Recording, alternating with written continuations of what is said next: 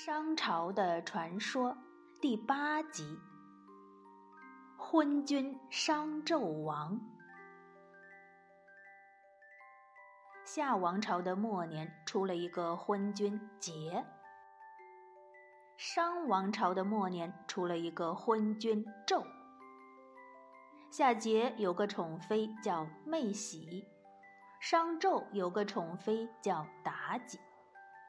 这两个女人都被称为红颜祸水。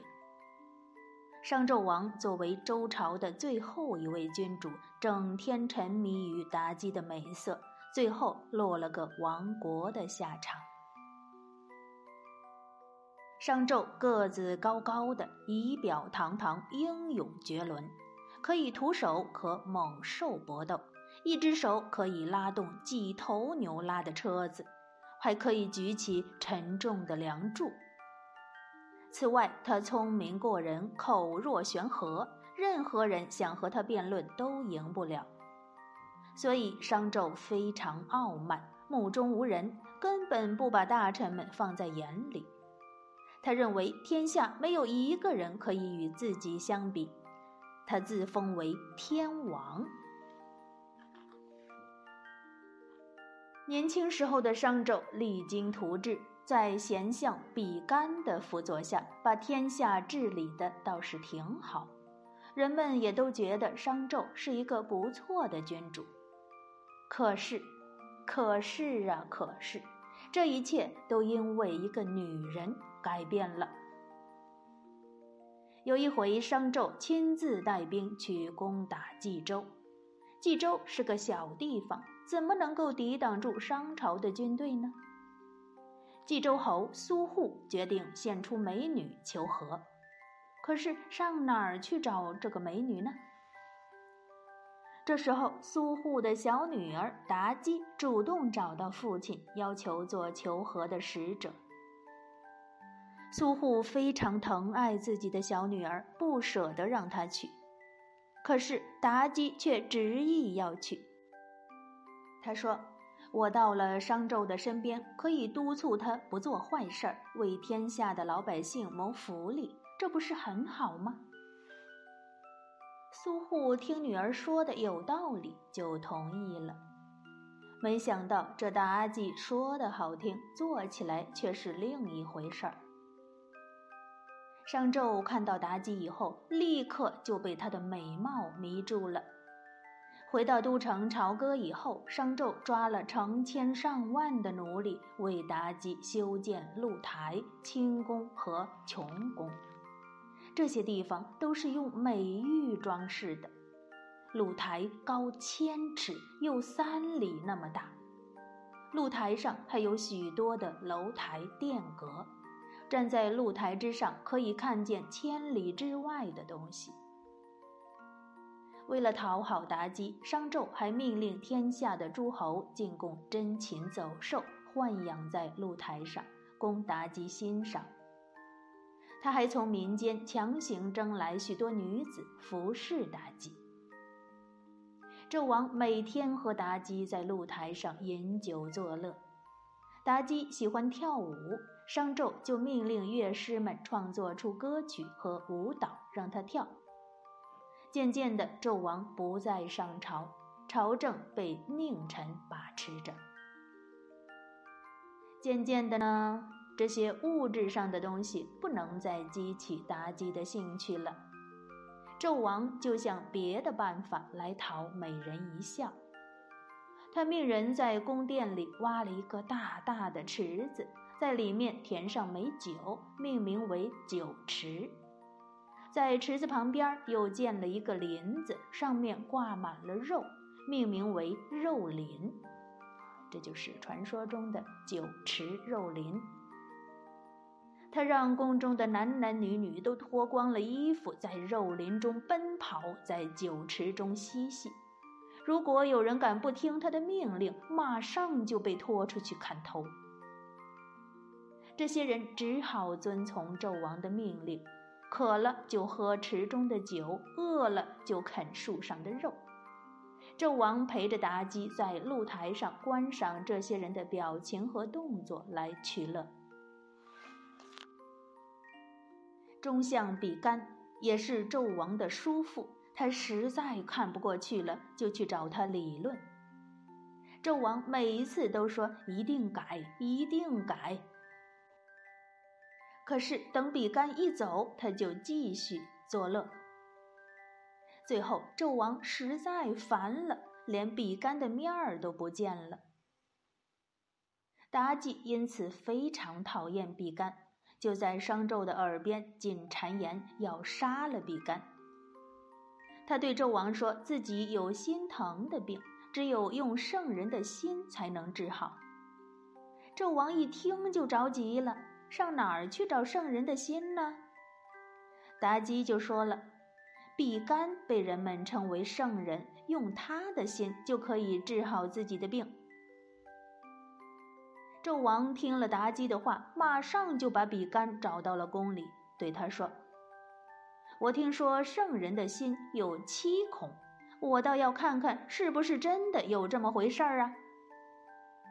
说完，他就叫人把比干的心脏给挖了出来。比干死了，再也没有人在他的耳边唠叨了。纣王更加肆无忌惮的吃喝玩乐，日子久了，妲己对这酒池和肉林又失去了兴趣，整天又都不笑了，这可愁坏了纣王。这一天，妲己和纣王正在吃饭，一只小蚂蚁爬到了铜锅之上，这铜锅刚刚端上来，还冒着热气呢。只见那只小蚂蚁烫的躺在铜壁上不能动了，不一会儿就被烤焦冒烟儿了。妲己看着哈哈大笑起来。纣王看到自己的爱妃如此高兴，马上问他发生了什么事儿。妲己就把刚才看见的讲了一遍。纣王听了，马上命人准备铜柱，在下面浇上。啊！烧上炭火，铜柱上涂上油，让罪犯们在柱子上行走。那铜柱又烫又滑，犯人们在上面走不了几步就掉了下来，掉在炭火上都被烧焦了。妲己听着犯人们痛苦的惨叫声，看着他们被烧焦的身体，觉得很有趣，笑个不停。纣王天天用这种方法逗妲己笑，并将之取名为“炮烙”。啊，大炮的炮，烙饼的烙，在这里呢要读成“炮烙”。大臣们听说了这件事儿，商量着集体觐见。纣王看群臣都来了，就命令他们一同观赏。大臣们看到了罪犯们的惨状，也看到了纣王与妲己的残酷无情，心里都对纣王的荒淫无度越发不满。他们集体劝说纣王赶紧废掉这残酷的刑罚吧。纣王听得心烦，就把这些大臣们都打发走了。晚上，纣王还在为白天的事儿心烦呢。唉声叹气，妲己看见了，就对纣王说：“大王，我看呢，那些老家伙需要严加管理，不然他们都要上天了。以后要是还有人这么唠唠叨叨的，就让他尝尝这炮烙的刑罚。”纣王听后，顿时眉开眼笑。第二天。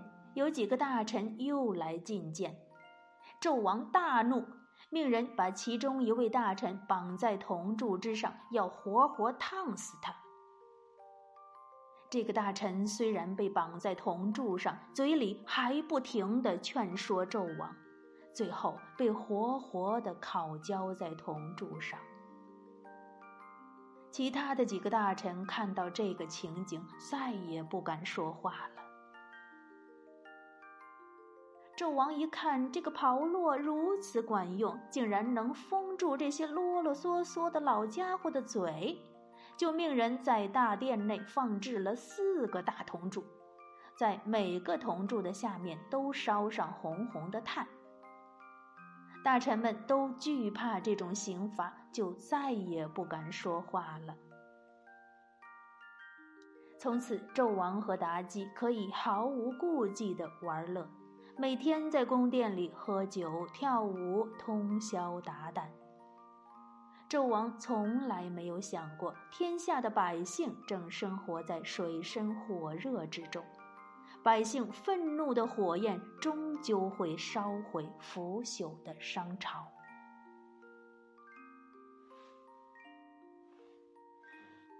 如果你们看过《封神榜》的故事啊，或者说电视剧或者电影，你们就能看到这个商纣王和妲己这一段儿。关于妲己呢，有好几个不同的版本，有的说是女娲娘娘为了惩罚这个商纣王，专门派妲己，因为她是一个狐狸嘛，狐狸精。妲己和喜妹都是狐狸精，这里倒是没说喜妹的事儿。他派妲己就是来霍霍这个纣王的这个国家的，就是给他点教训。那还有一个版本呢，就是说妲己她本来就自己就是一个狐狸精，是她在这个苏护送妲己，在半路上，妲己呢就把这个呃，就是真正的苏妲己，就是这个狐狸，就把这个真正的苏妲己把这个小姐给吃了，然后自己变成了苏小姐的模样，就混进了王朝，混进了王宫。从此就把这个纣王迷得神魂颠倒，然后整个国家就完蛋了。所以传说嘛，有很多不同的版本。你们如果看到相关的这个影视作品呐，或者是书啊，都会看到。那我们今天讲的又又是一个版本，就讲的妲己也不是狐狸，也不是女娲派的。那就是一个真人讲的，这个人就是这么坏。好了，今天的故事我们就讲到这里，小朋友们晚安。